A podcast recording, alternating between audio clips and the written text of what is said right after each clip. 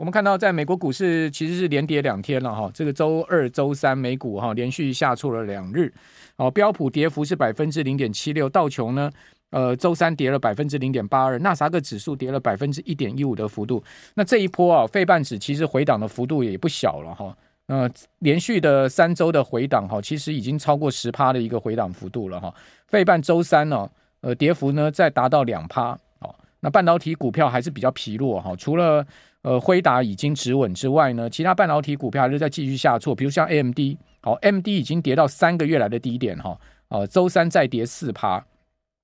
，Intel 呢跌到四周来的低点，就是一个月来的低点哦，Intel 跌了三点六 percent，那辉达呢只是跌了一趴，那费半导体指数哈失守了三千五百点的大关哦，收三千四百八十点哈，那本波段的高点哈，费半指呢是三千八百七十五点。好，所以从三千八百七十五点跌到了呃三千五百点这边呢，已经跌掉了整整差不多快四百点，哈，超过十趴的跌幅。好，连续周 K 线已经是两根很明显的黑 K 棒，哈，而且还蛮长的，哈。那本周是呃继续，目前周线呈现的是黑 K 棒带上影线了，哈。如果各位可以调一下费半指的 K 线图来看的话，你可以看到，哦，这个礼拜是仍然还是一个黑 K 棒，哈，到目前还是一个黑 K 棒带上影线。那连续了两周黑 K 棒哦，这个感觉起来，费半哦似乎有一种这个要出现一个中波段回档的味道哦。从去年哦低点哈，费半指的低点是两千零八十九点，当时呢大致出现在十月的时候哦，十月从两千零八十九点哈一路涨到啊哦这个八月初好涨到了三千八百七十五点哦，这足足是涨了这有差不多一千八百点之多啊哦，这涨幅非常的大哈，一千八百点两千点。涨了一千八百点哈，所以你说回档两周就结束了吗？哦，如果照这样的一个上涨态势，要出现一个中波段回档的话，当然不会是只有两周嘛，对不对？哦，只不过就是它也不见得会用急跌的方式行进了哈。好，那除了美股下挫以外哈，亚股整体而言呢，今天也是继续跌哦。好，我们看到日经指数跌幅百分之零点四四，跌了一百四十点。那日经指数呢，已经创两个半月来的新低。雅股最近哈，很多市场都在。这个测试半年线，包括台股也在测半年线，半年线在一万六千三百点这个位置，好，那包括像韩国啦，哈，都在测半年线，好，所以感觉起来这一波雅股的回档，哈，是蛮明显的一个中波段回档的趋势，不然不会跌到半年线嘛，对不对？哦，那韩国股市呢，则是呃下挫了百分之零点二三，哦，日韩股市在继续下跌，香港恒生指数呢也在继续下跌，哦，唯独台股哈。今天可以讲说是这个九点半哈，力挽狂澜哈，往上拉哦，所以我我要讲说呢，逆整个雅股跟美股之势往上拉哈，今天这个盘呢浓浓有非常浓厚的政策味哦，不想让它破底的味道了哈，我不晓得我们听众朋友有没有感受到这样的一个状况哦，就是九点半到十一点这一个半钟头哈，就拉了三百点哈，从低点呢九点半当时跌了一百八十多点哈，拉上去哈，拉到涨到涨一百零四点的最高的涨点，所以呢。这一个半钟头就拉了将近三百点，哦，这个绝对不会是一般的资金嘛，对不对？这当那那当然就是说，告诉你就是说，这个政策面在这个地方不希望它再继续跌，好，所以呢，我为什么刚刚一开始讲说一六二六四是一个重要的观察的点位，哦，就是这个意思了哈。那给大家参考，如果说跌破了，当然就不好嘛。好，如果说呢这个点位能守住，就代表说呢盘势可能低点已经见到，那我们就持续观察，先不要预设立场。好，那我们今天呢？透过视讯的方式哈，来请教红利投信投资策略部的邓胜明邓副总，邓副总在我们的节目现场，邓副总你好，主持人好，各位听众大家晚安。好，那邓副总美美股在连两周的下挫的一个过程中呢，我们看到美债值利率哈，居然是突破新高了哈，两年期国债值率几乎要上探五趴了哈，那十年期的国债值率已经来到四点二八哦，突破了高点哈，不晓得您对这个国债值率往上冲有什么样的看法呢？第一个我注意到就是，当然就是一样，这次就是十年债它的这个利率基本上最高曾经接近四点三，那其实已经蛮接近呃这一波的一个最高峰。那但是两年期的一个国债折利率相对而言，它上升的速度还是比较比较慢。换句话说，这个造成的就是它的一个呃负斜率的一个部分哈，进一步缩减。那负斜率缩减的话，短期对债市而言，现在看起来，其实我注意到了，就是，呃，如果说你股市的一个回档是因为市场很恐慌，然后这个资金急需找一个避险的一个地方，但债市并没有赚到便宜啊。那你可以看到看得出来，就是债市在回档，然后股市也在回档。那换句话说，并不是这一波的回档，并不是导因于市场的一个恐慌的一个气氛，或者是市场这个很担忧，或者说相对而言非常 panic，把之前的一个获利的一个水准等于都倒出来了，等于就是说我要我要收割之前一个获利。那或者是说我担心接下来的环境，那我很很紧张，赶快到再次去做一个避险动作，看起来感觉不是这样的哦。等于就是说，你可以看，当然有很多的一个因素发生在过去几个礼拜，包含包含就是呃美国丢掉三个 A 的一个信评嘛，嗯，那这样直接影响所及，或许代表资金成本会上升啊，等于美国举债，那当然跟它的这个供给和需求其实有点点关系，那它的一个拍卖债市。的拍卖，国债的一个拍卖的一个情况。那我要讲的一个重点就是说，这一波的一个回档，我感觉就是年初至今的一个上涨。你可以看，就是涨最多的一个部分，在这段时间其实回档的速度也最快。那回档了之后呢，那市场的一个集中度有没有改善呢？感觉上还是蛮集中的。等于就是说，这个成也萧何，败也萧何，有点类似呈现这样的情况哦。那另外一个就是说，呃，就时间点，就是它一个回档的一个幅度来讲的话，如果说它现在是要挑战已经破季线，那挑战半年线一个支撑哦，那这样去看的话，通常来讲的话，未来等于就是至少三个月以上的一个时间会呈现最佳的一个状况，呈现一个区间的一个整理的状态啊。那要出现一个比较大的一个波段的一个行情，现在看起来这个几率并不是并不是太大。那等于就是短期来讲的话，反而就是你如果你这个短线的一个趋势。上冲的速度如果太快的话，会遭遇一些卖盘一个倾泻出来哦，那会有呈现这样的状况。所以短期而言，的确就是投资上的一个氛围来讲，比较不利于短线的一个多头。嗯，所以这一波过去的两周，包括这个礼拜，哈，就等于说两周半的时间哈，其实是以美国来讲是股债双跌，对不对？哦，资金同同步从股市跟债市撤出，那股债双跌一定是有结构面变化嘛？就刚您刚刚所讲的，大。最近几个大事件，第一个就是说，呃，惠誉在两周前呢，就是把美国的这个三 A 信评把它拿掉嘛，哦，那接着就是穆迪把美国的中小银行十家，哦，包括另外呢六家说，呃，也准备要降评，好，还有十一家列下列为负向观察名单，所以总共二十七家银行，哦，这个把它列入了黑名单，哦，这个惠誉也开了一枪，就是针对美国银行业。哦，那这是两个大事件。另外呢，就是说那个 PPI 公布出来哈，其实也超出市场预期嘛，就是通膨。还有就是说，感觉起来联准会哦，昨天这个 FOMC 会议纪要公布出来，看起来好像呢，官员不是全部都认为还要再继续升息，但是呢，感觉起来整个方向性一这个透露出来的味道，整个方向性认为说十一月可能会再升息。就是这些事件其实呢，感觉起来好像都不利于现在目前涨多的。股市跟债市，哦，这个尤其是我我我讲说前面呃那两两个事件，就是说那个降美降美债信评跟降中小区银行信评这两件事情，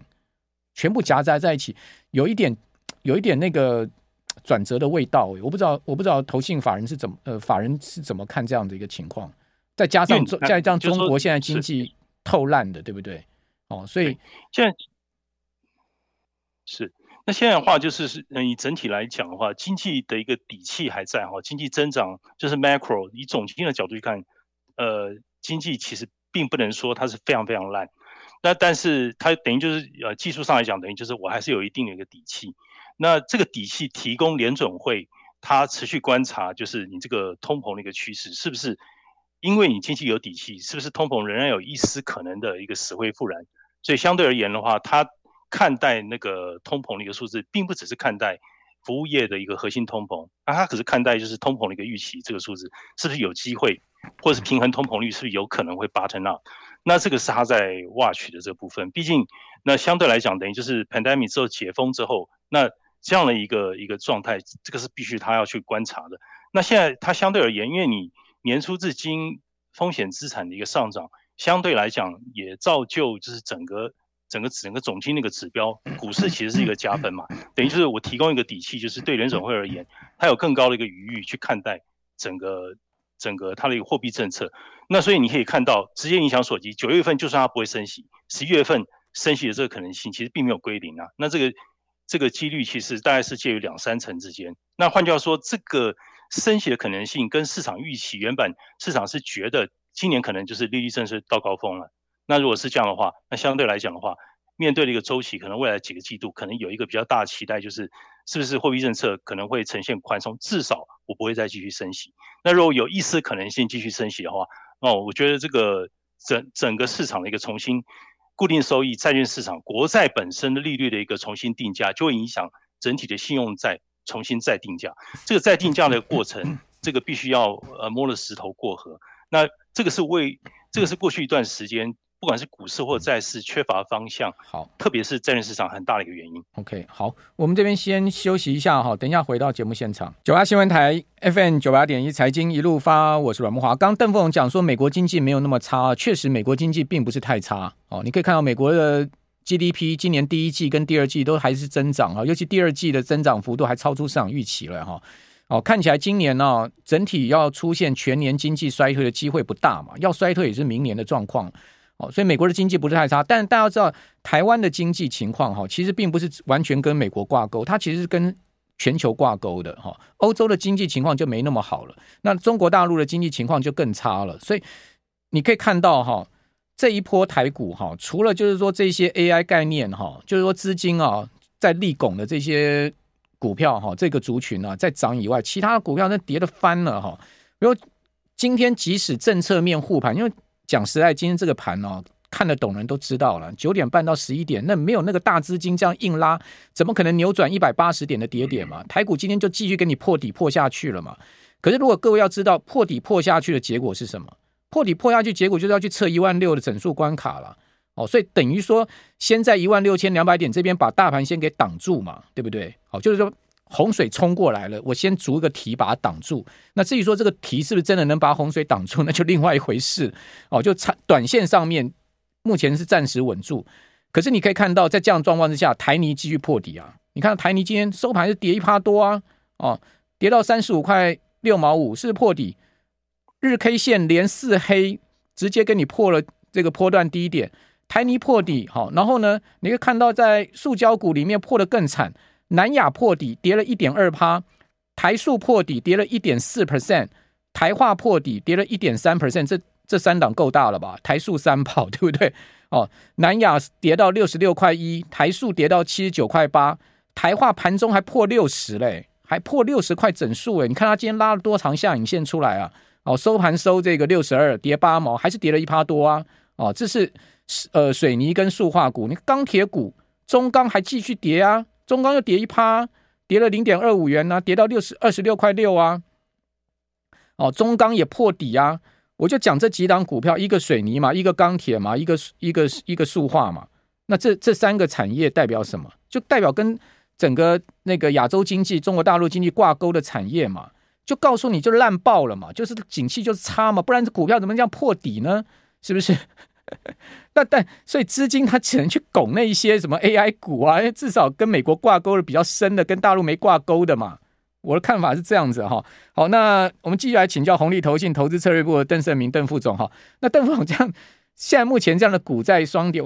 各位如果去看哈，当然因为台湾的那种台湾的这些哈各家投信所发的二十年期美美债的 ETF 哈。因为跟台币也挂钩，所以呢没没跌这么多，但是最近这一波段也是跌嘛。你去看 TLT 那个美债二十年的 ETF TLT 这一档，五月的时候哦，它还有一百零五点五元，跌到最近这两天跌到九十三块七，哇，这样这样两个月下来已经跌掉十趴多嘞，跌掉十趴多哎，哦，债券呢哈，我继续请教邓副总，TLT 跌掉十趴多哎，邓副总是。这充面充分表示，等于呃固定收益呃市场债市的一个走势，其实它相对而言，相对而言，它我觉得它还没有完全这个定价定价定定位好了。就是说，因为这个货币政策，如果你还没有完全等于就是定锚的话，你债券市场的一个稳定度不会太够啊。那当然你可以看年初至今哦，我记得在数周之前，呃七月初那时候，我记得分享一个高盛那个报告，那。那个时候，其实整体法人市场，他讲他看今年，就是有一个风险，其实大家还是要去看，就是货币政策。货币政策还是大家觉得这个东西，你不能拿拿离开你前三个要关注的一个一个标题。就是货币政策万一还是有变，那相对来讲的话，整个政策你没有定锚的话，你你债券市场要定价不是那么容易。你可以看这个 IG base 的这种呃信用债，到目前为止当然还是 suffer 嘛，相对而言，如果说国债如果你是 suffer，你信用债 IC base，它的一个关关联度就更高。那相对来讲的话，但你可以看股票市场，它有因为债券市场的一个状况有受到极大影响，我觉得各走各的，我觉得它影响的因素。各自不同啊，因为年初至今，那像这种呃这个风险资产，特别是这个七巨头或者是 AI base 这些股票，其实你可以看得出来市场宽度其实不太够。如果说我拿一个指标去看，然后就是这个巴克莱这个 SPW 和 SPX，SPX 就是 S&P 标普五百嘛，SPW 就是我是 sin 我是 average weighted，我是完全平均的均值，而不是说五档五百档里面可能那七档特别大，等权重的。那我是均值，嗯、那相对来讲的话，它现在在谷底啊。它根本没涨，那